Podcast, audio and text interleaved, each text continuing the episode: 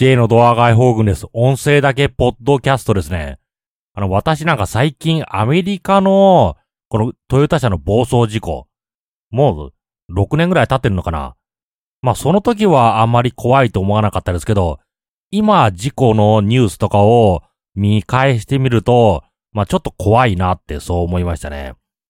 まあ、車が190キロぐらいまで暴走しちゃってハイウェイで、そして、交差点に差し掛かったところで避けようとして、あの4人とも激突して死んでしまった。まあわざとコースアウトをしたと思いますね。で、これ、運転した人、ハイウェイパトロールの職員ですね。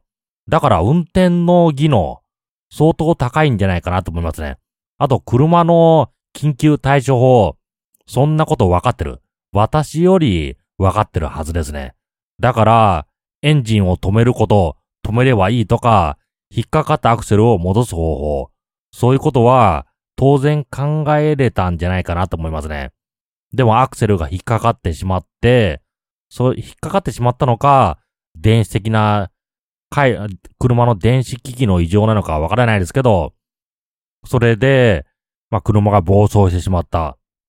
ただ、後の、後の調査で、あの、この車、台車だったみたいなんですよね。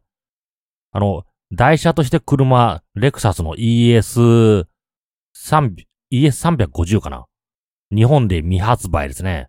まあ昔、昔なんだあの、ウィンダムで、ウィンダムって名前で売られてたもの。それの新しいレクサス ES。それを台車として借りてた。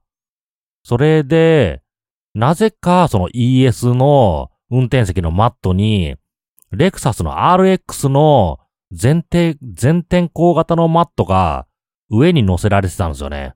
二重、二重重ね。しかも、あの、RX という全、ち、まあ同じレクサスですけど、違うモデルのマット。それが、それが敷かれてたんですよね。それに関して、まあなぜそんなマットが敷かれてたのか。まあそれはマット2枚重ねしかも、あの、レクサスの RX って ES より面積が広いみたいなんですよね。だからよりペダルの部分にマットがかかってしまう。しかも全天候型のゴムマット。非常に厚いですね。まあ RX ってちょっと汚いところに乗るような車でもありますから、そういうあの、汚い泥がついたような足で乗っても大丈夫なようなオプション。それも提供されてた。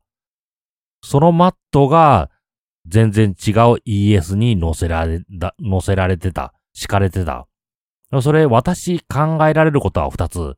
まず、台車を貸し出したディーラー。そこは車を汚されたくないということで、たまたまあった RX のマットを敷いた。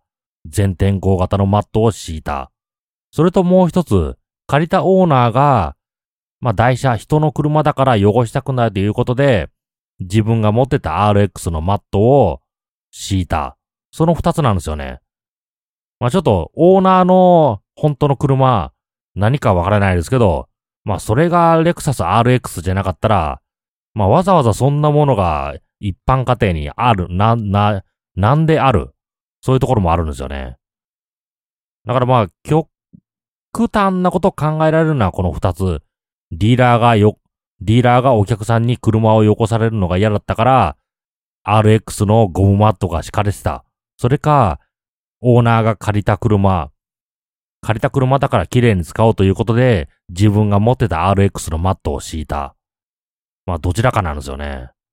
まあ、どちらにしても、マットの二重重ね、危ないですよ。実は私自身も、危険な思いありますね。あの、会社の車にマットが2枚死した。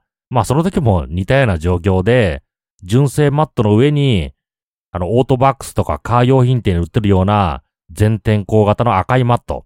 あの、懐かしのあの赤いいわゆるカーマットですよ。な、あの、昔を知ってればよく見たんじゃないですかね。あの、す、ビニールチックな、あのマットが敷かれてた。そしたらアクセルが引っかかっちゃって、その時は足で無理やり戻したら戻った。それそれで、その後チェックして、あ、このマットが引っかかってたんだってことで、速攻で助手席に移動させましたね。いや、その時、ちょっと怖いなと思った。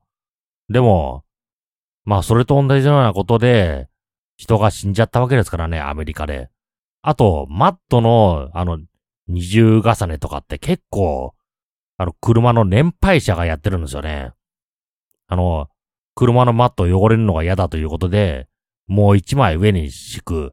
なんか適当なカーペットとか敷く。アクセルの部分とかカーペットが邪魔で運転しづらいなーっていうものありますからね。車を借りて。まあちょっと怖いなと思うけど、まあオーナーがそうしたいんだから、まあそうす。まあ勝手に取るわけいかないですからね。借りてる車。まあ自分一人でその車借りて運転するんだったら、とりあえず助手席に移動させて、帰る直前で戻しとく。そういうことをしますけどね。だから今回のあの、今回っていうかそのアメリカの事故、正義が、制御が悪いとかいろいろ言われてますけど、まあソフトウェア的な制御、あと設計的な不良だったら、もっと多くの事故を起こってそうなんですよね。だから、マットの二重重ねとか、なんかマットが適切に取り付けられてなかった。そういうところによるところなのかなと思いますね。でも怖いですよ。あの、ペダル周り、マットの二重重ね、それやめてください。あの、純正品、まあ、マット、なぜか、純、あの、オプションなんですよね。車買ってもマットついてこないんですよね。だから自分でオプションで買う必要があるんですけど、適切に設計された純正品。なんか悔しいですけど、買っといた方がいいですね。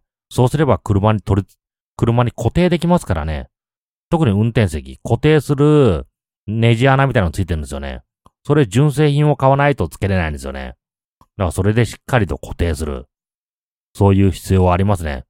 それとあと、あの、シートの上に、シートの上にクッションとか、そういうのもやめた方がいいですね。もう何も敷かない、純正のまんま乗る。それが一番しっかりしてますからね。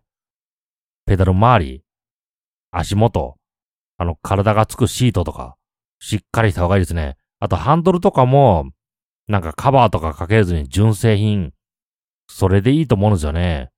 まあ、いろいろつけると、なんかそれが、あの、設計者に、設計者の意図に反したトラブルが起こりますからね。だから今回のあの、今回じゃないか、あの、アメリカの暴走事故。まあ、いろいろ不可解なところがありますから、ありますけど、その、誰か知らないけど、不適切なマットを敷いた。それが一番なのかなと思いますね。